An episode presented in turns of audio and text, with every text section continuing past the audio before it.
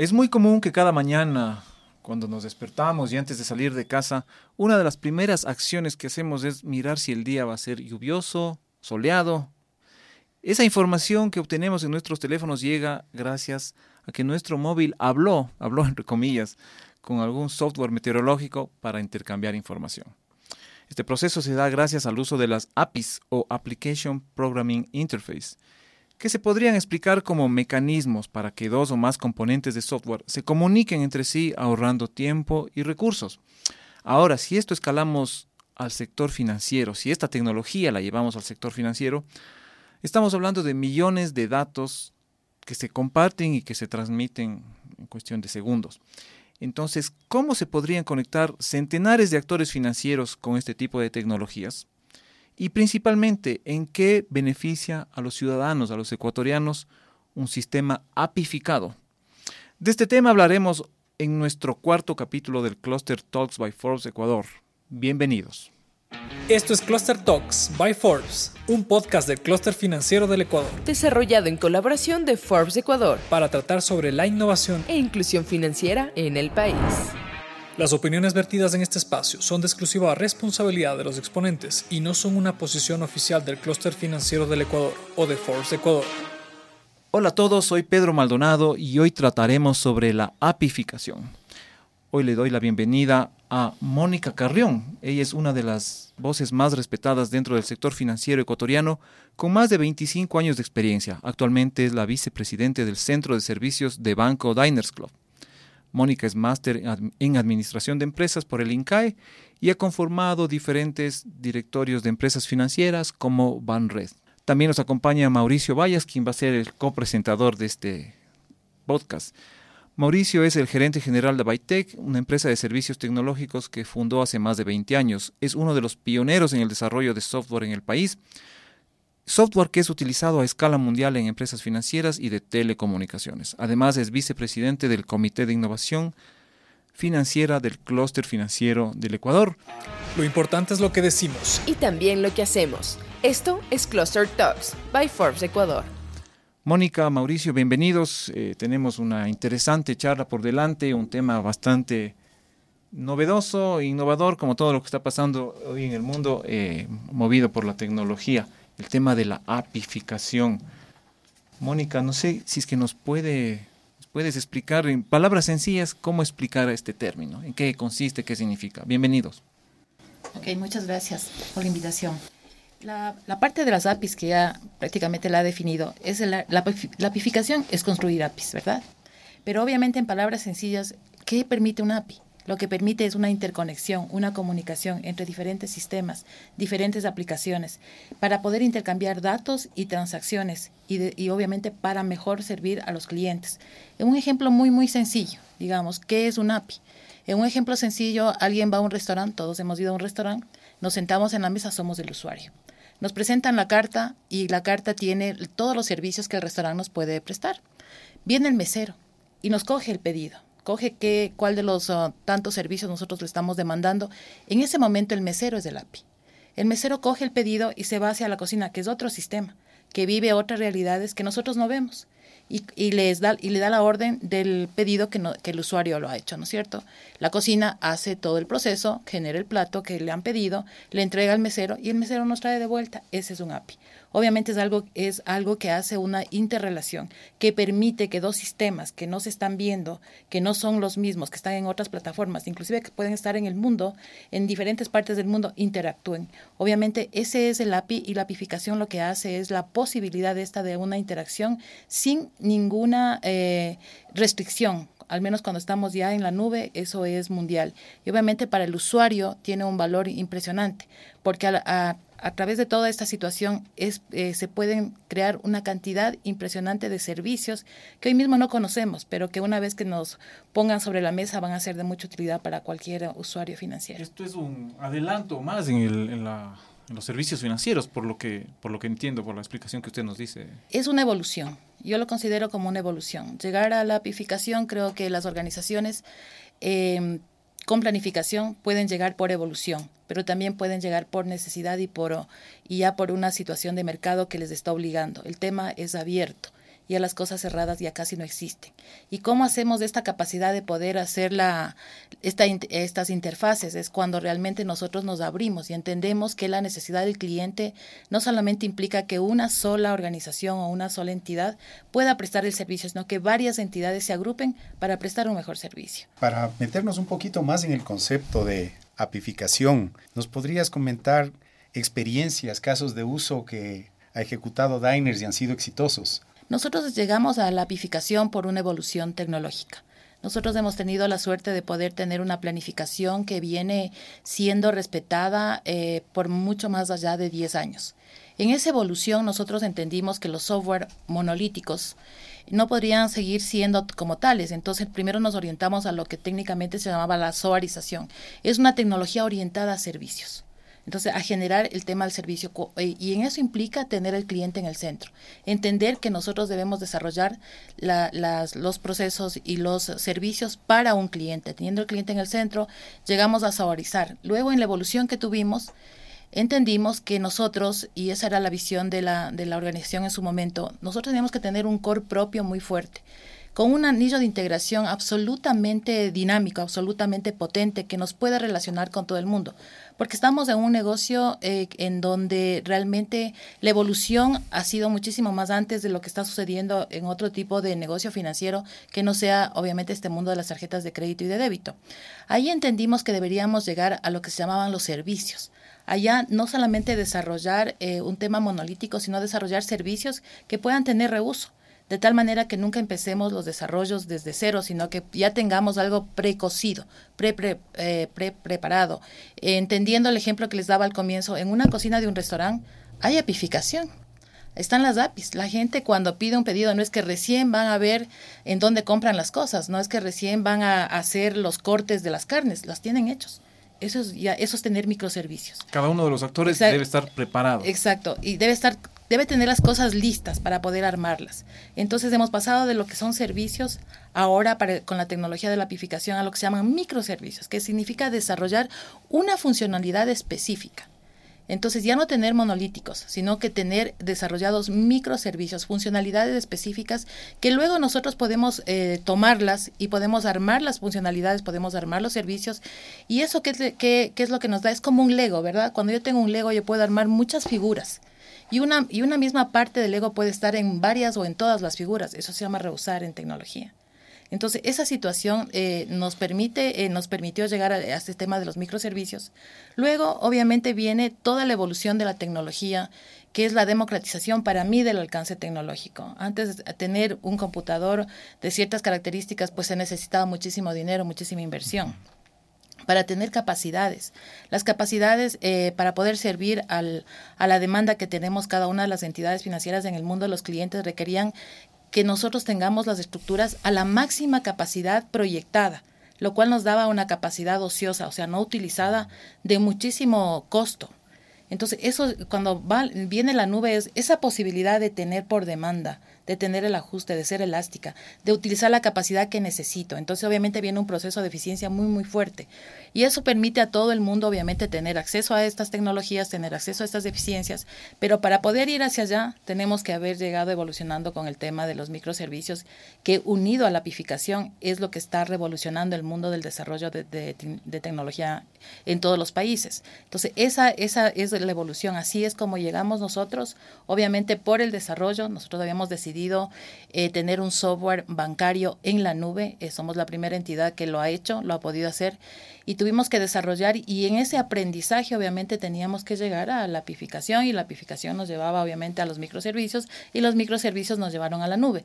Ese es el camino que hemos seguido, o es un camino para nosotros de, de, de evolución es una evolución dentro de una evolución mayor tal vez de, la, de toda la industria financiera, ¿no? Exactamente, o sea, eh, hemos tenido la suerte de no tener eh, grandes plataformas monolíticas em, eh, con una tecnología bastante pesada y, y, teníamos una tecnología ya ligera. Nosotros veníamos ya pensando en esa situación. La tecnología la podíamos manejar con tecnología propia, en donde hay grandes inversiones, hay una cantidad impresionante de de lo que se llama CAPEX, Nosotros ya hace mucho tiempo decidimos irnos a OPEX, o sea, hacer por demanda. Es lo que significa tener una tecnología services, no comprada, sino rentada. Y mm. obviamente hemos, eh, en esa evolución, obviamente llegamos ya al tema de la nube, nos preparamos para la nube desde hace más de 12 años. Mónica, ¿cómo se mide y cuál ha sido el impacto de toda esta evolución que usted nos acaba de explicar con detalle, ¿no? ¿Cómo en, la institución, en Diners, cuál ha sido el impacto de tener esta, de, ser parte de esta apificación? O sea, el impacto, nosotros somos una, estamos en una industria en donde cada vez hay muchísimos más uh, intervinientes. Cuando empezábamos a, a conocer esto desde mi punto de vista, la empresa tiene más de 50 años, pero yo tengo más o menos la mitad en la empresa, nosotros empezábamos a, a entender un negocio de tres partes.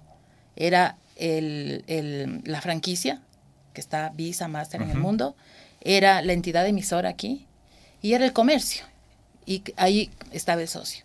Pero ahora la, necesidad de, dar mejores servicios, la especificación, la expertise, ha hecho que este mundo se abra en una cantidad impresionante de actores. Entonces, cuando tenemos una tecnología que es capaz de poder tener esas interacciones de una manera mucho más estandarizada, mucho más fácil, mucho más robusta, ¿cómo se mide? En una velocidad de llegar al mercado. Ya no necesitamos tanto tiempo para desarrollar punto a punto. En una mejor cobertura de las seguridades, porque obviamente estamos controlando todo lo que está relacionado con nuestra, con nuestra operación de una manera estandarizada. Se mide también en la capacidad de generar muchísimo más ah, servicios y poder inclusive tener procesos de falla mucho más rápidos, porque no tenemos que desarrollar sino armar los servicios, probar los servicios y si definitivamente no funcionan, pues... Procesos de falla, ¿qué son los procesos de falla? O sea, cuando tú haces una, una proyección de un tipo de servicio que tú crees que los clientes te van a demandar, pero la realidad no es así. Entonces, en ese, nosotros llamamos proceso de falla porque hay una visión que luego se trabaja de una manera ahora mucho más ágil. Antes había que desarrollar un año, un año y medio para darse cuenta que el producto una vez que se le ponía adelante no había. Es lo que dicen los emprendedores, la prueba-error. La prueba-error, o sea, tener procesos de pilotaje que se llama ahora. Piloteo y veo que sí es consistente, que sí va a tener el éxito o la demanda que uno desea, pues entonces obviamente sigo. Eso se hace mucho más eficiente, se hace mucho más rápido ahora que lo que se hacía antes con este tipo de tecnología.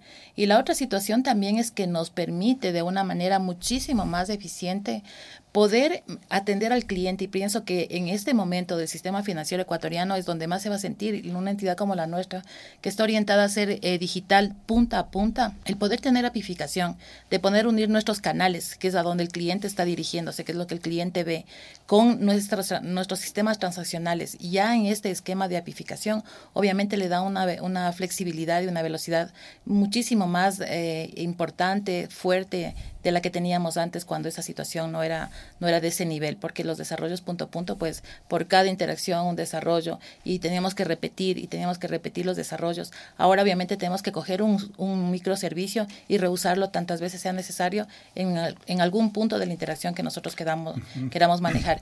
Ahí entran en juego estos millones de datos de los que hablábamos al inicio. Por ejemplo, hay eh, la apificación en un día, en un día importante, transaccional, que ya los negocios conocemos, podemos tener para un tipo de, de, servicio pueden, podemos tener un millón de apicols. Quiere decir que hay un millón de personas que están requiriendo ese mismo servicio y que se está relacionando entre el canal, que es la parte que ven clientes, en donde el cliente toca con nosotros, que es la parte transaccional, eh, eh, por apicols. Entonces pueden haber hasta un millón de apicols. Entonces ahí viene toda esta, toda esta, esta, esta facilidad, pero que obviamente también requiere de una gobernanza, requiere de un conocimiento y requiere de, de un aprendizaje constante. O sea, esto aboca a las organizaciones a, a tener conciencia de la importancia actual de desaprender. O sea, no podemos en este momento, creo que en ninguna de las industrias podemos decir que sabemos todo.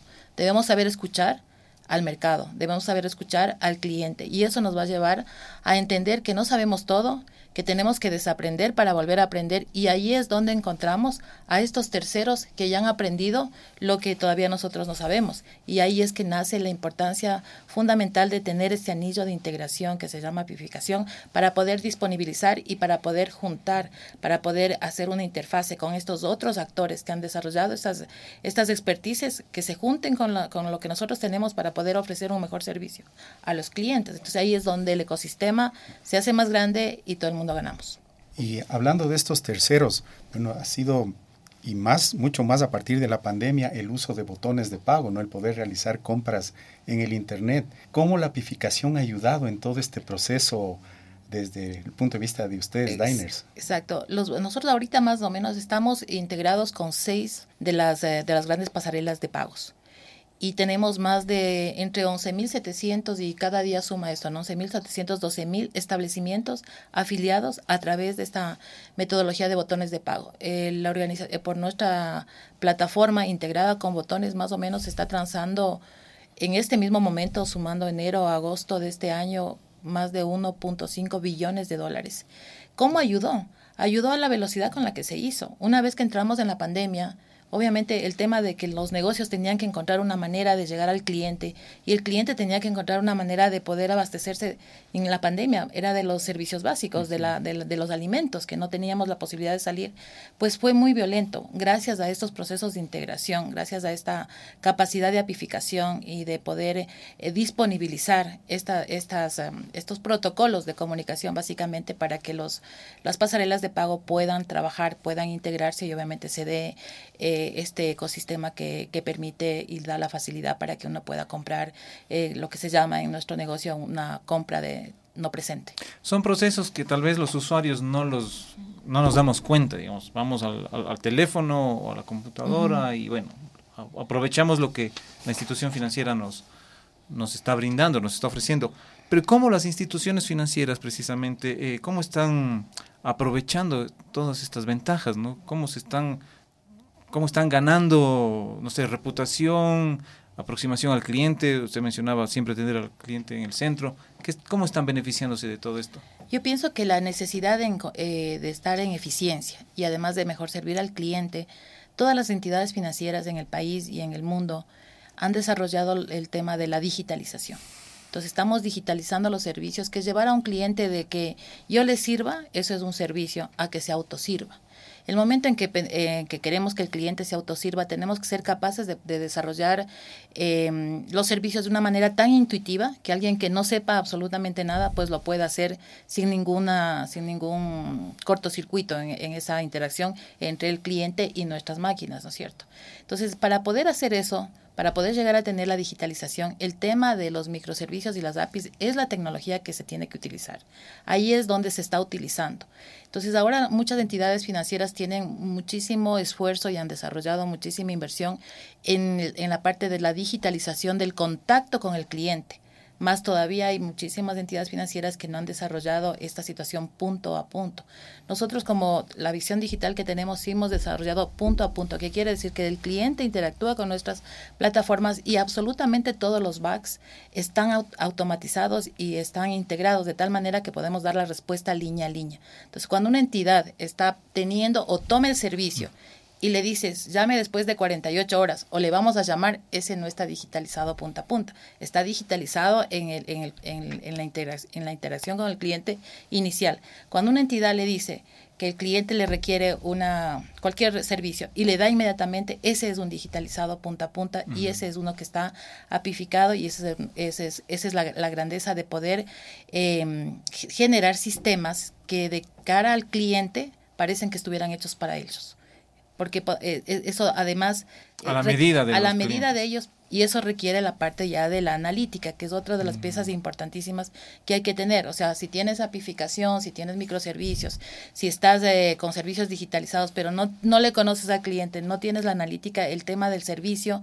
se va a afectar. Entonces, el tema, eh, para poder tener toda la integración, necesitas tener las capacidades de poder analizar a tu cliente y que esa analítica pueda actuar y pueda, a través de las APIs, relacionarse en ese momento que el cliente está conectado con nosotros para poder ofrecerle el servicio que el cliente requiere a la medida que el cliente requiere. Volviendo al ejemplo del, del mesero, el mesero a veces ya conoce a sus clientes y ya sabe los gustos, las preferencias, que esto tal vez le hace mal, que tiene alergia a tal, a tal, ingrediente. Más o menos es por ahí, digamos. Eh, sí, en ese ejemplo pues, sabemos que hay gente que pues no nunca va a pedir carne o, gerente, o gente que siempre la va a pedir, pero saben que, en qué término lo va a pedir. Entonces, si el, cliente y es conocido y el mesero es una persona que está haciendo un trabajo no solamente de mensajero, sino de una atención personalizada, va a saber el estado de la carne que el cliente desea, va a saber qué el cliente no le gusta. Entonces ya le va a proponer exactamente lo que el cliente quiere, le gusta o le va a facilitar la elección que va a hacer sobre el menú. Entonces eh, ahí está actuando ya la, el conocimiento del cliente y eso ya ha llevado al mundo financiero, es a través de la data que nosotros colectamos cada vez que un cliente interactúa con nosotros, poder llegar a conocer a ese cliente y poder el momento de ofertarle los servicios y de la forma como le entregamos los servicios, entender cuál es la manera en donde eh, logramos la satisfacción del cliente, logramos sorprender al cliente con nuestro conocimiento y obviamente eso ya ha llevado al negocio como tal, lo que permite es crear servicios y productos que están totalmente personalizados y sistemas que en las N clases de clientes que tenemos, cada vez que un cliente toca, piensa que el sistema es para él. Esa es la grandeza del digital. Mauricio, que es un pionero en el mundo de la, del desarrollo de software, pienso que debe tener varias ideas o, consultas también, eh, algo que se pueda añadir o consultarle a... No, gracias. Sí. Veamos un poquito, por ejemplo, los beneficios de la apificación al, al, ciudadano, ¿no? a la persona común. Ahora vemos en el mundo que las fintech dicen, no, yo estoy resolviendo este problema específico, pero necesito interconectarme. ¿Cuál es la visión tuya de Diners y de la apificación para, para atender estas mejoras, digamos, que necesita el ciudadano y que se las puede ofrecer de diferente manera. O sea, para mí la apificación y la, digitalización, el tema de los microservicios, es una revolución. Está cambiando como los, las entidades en el mundo, cualquier industria en el mundo está, está, está planificando las arquitecturas, está cambiando absolutamente la forma como nosotros estamos desarrollando los sistemas. O sea, ¿qué es lo que cómo, cómo esto va a mejorar, o sea, cómo esto le beneficia al cliente, obviamente es algo que ahora sí tiene una conciencia muy clara, que ya tenemos nosotros una ley, es el tema de, de quiénes son los datos, quién es el propietario de los datos. El propietario de los datos es el cliente. Y el cliente es quien va a definir en dónde están sus datos y cómo quiere que sus datos sean utilizados.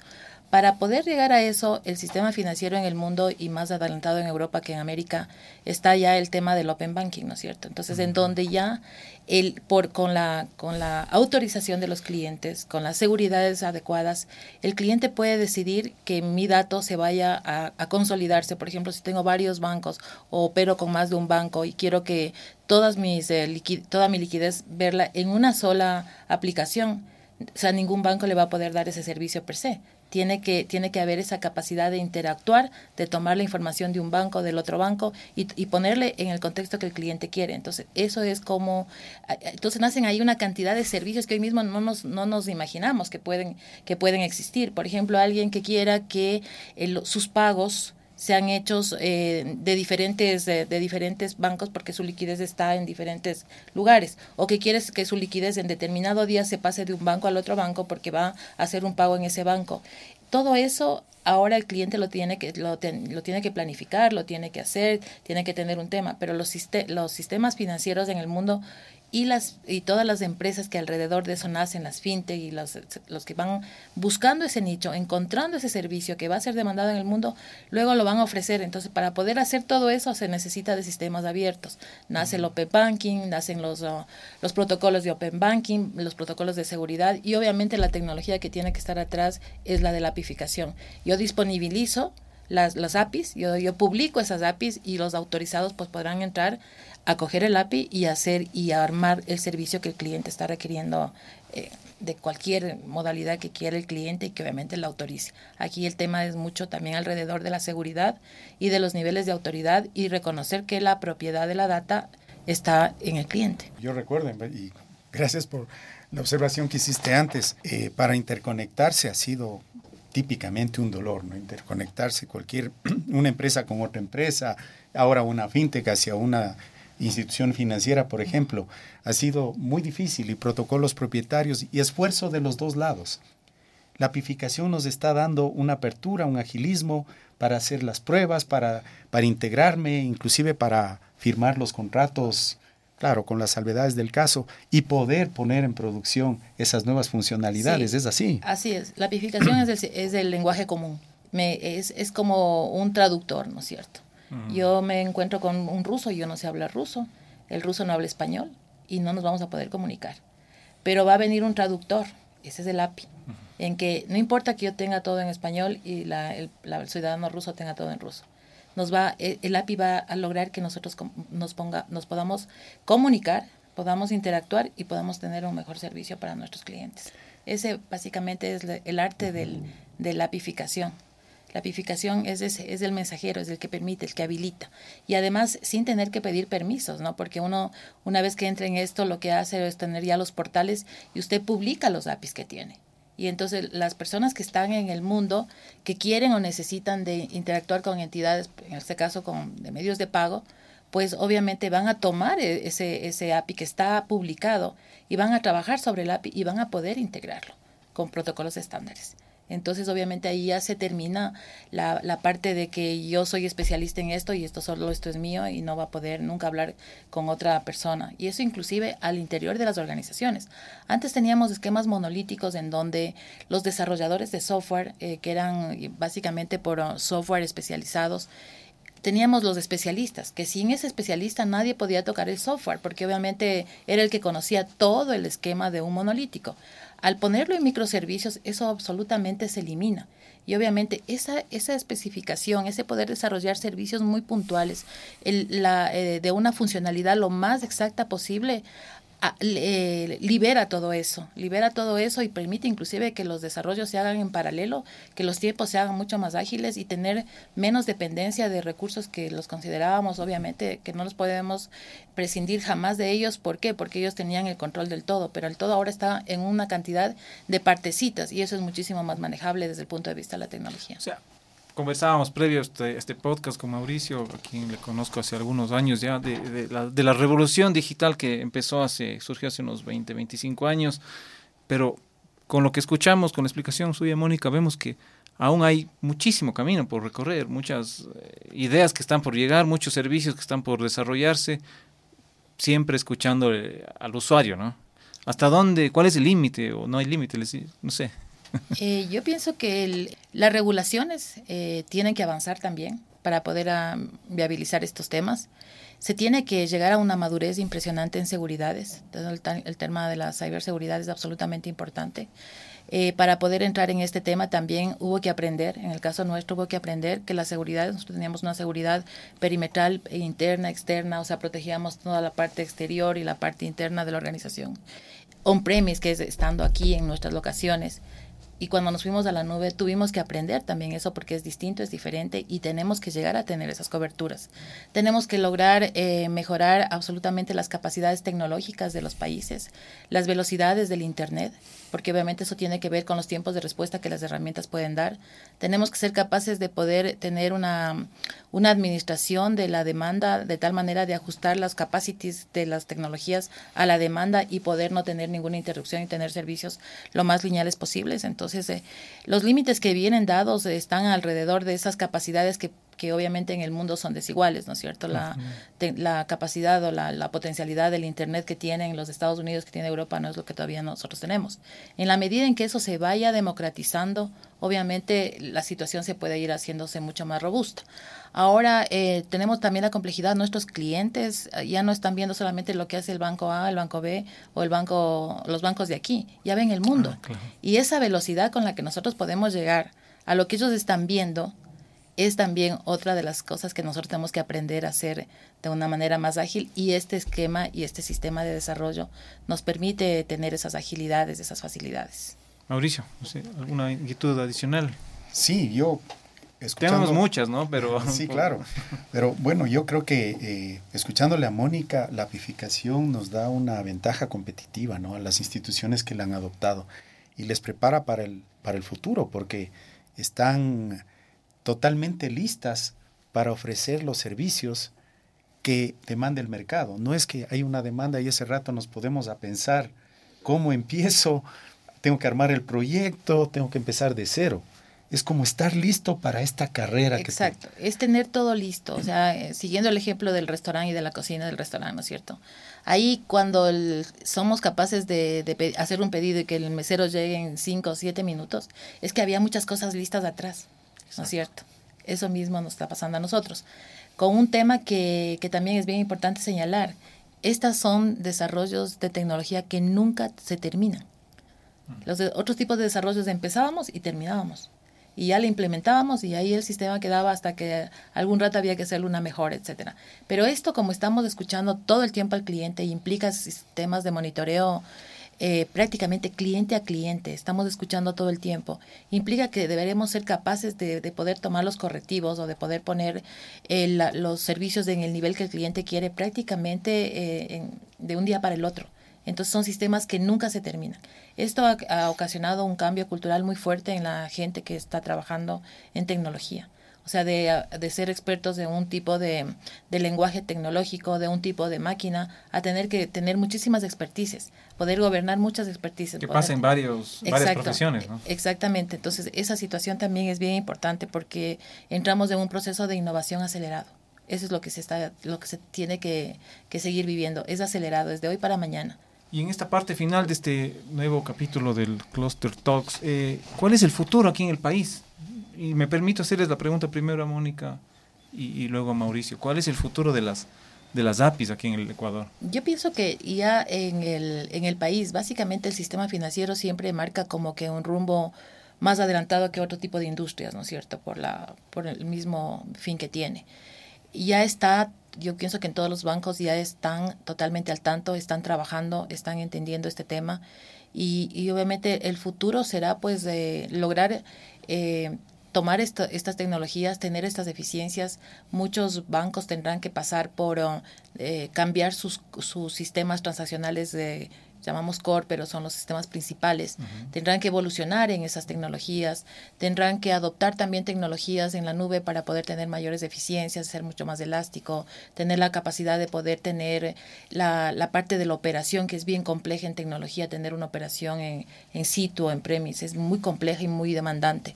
Y tener esa expertise manejando tu operación en, en, en la nube, ese, ese es el camino que yo creo que, que todo el mundo tomará y obviamente para ese camino se requiere de, de haber caminado ya en este, en este otro proceso de apificación y microservicios.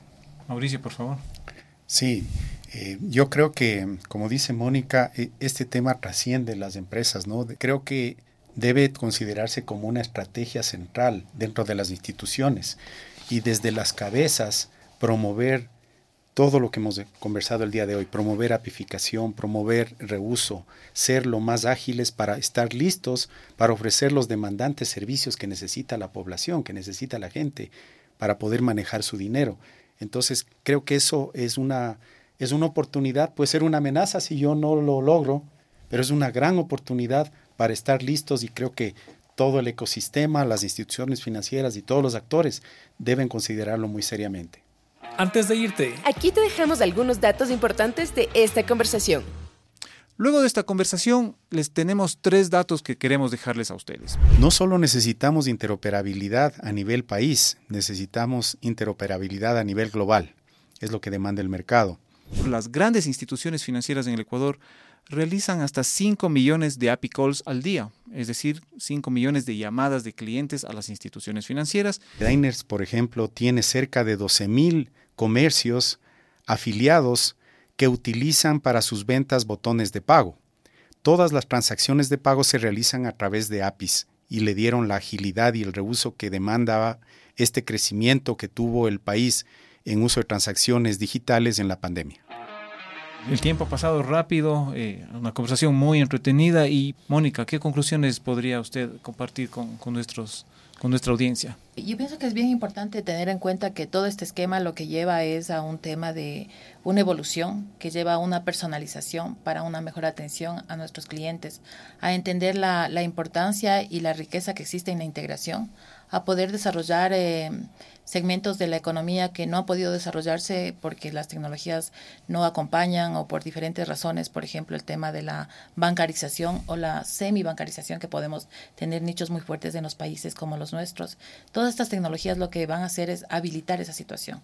El tema de tener estas tecnologías abiertas, estas capacidades de, de integración, de relacionarnos, va a generar una cantidad de nuevos servicios para la satisfacción de los clientes y obviamente se abre un mundo de oportunidades impresionante para todo sistema aquí, tanto para los usuarios es un desafío para las entidades, pero obviamente es la evolución que el mundo tiene que dar y el camino que tenemos que seguir. Gracias, Mónica. Mauricio, sus conclusiones. Sí, yo creo que de lo que hemos hablado, el gran beneficiado es el usuario final, ¿no? Entonces, sí, va, eh, nos espera en el futuro un mundo interconectado, un mundo cada vez con servicios más fáciles, más accesibles y la tecnología juega un rol fundamental. Debemos tomarla en cuenta.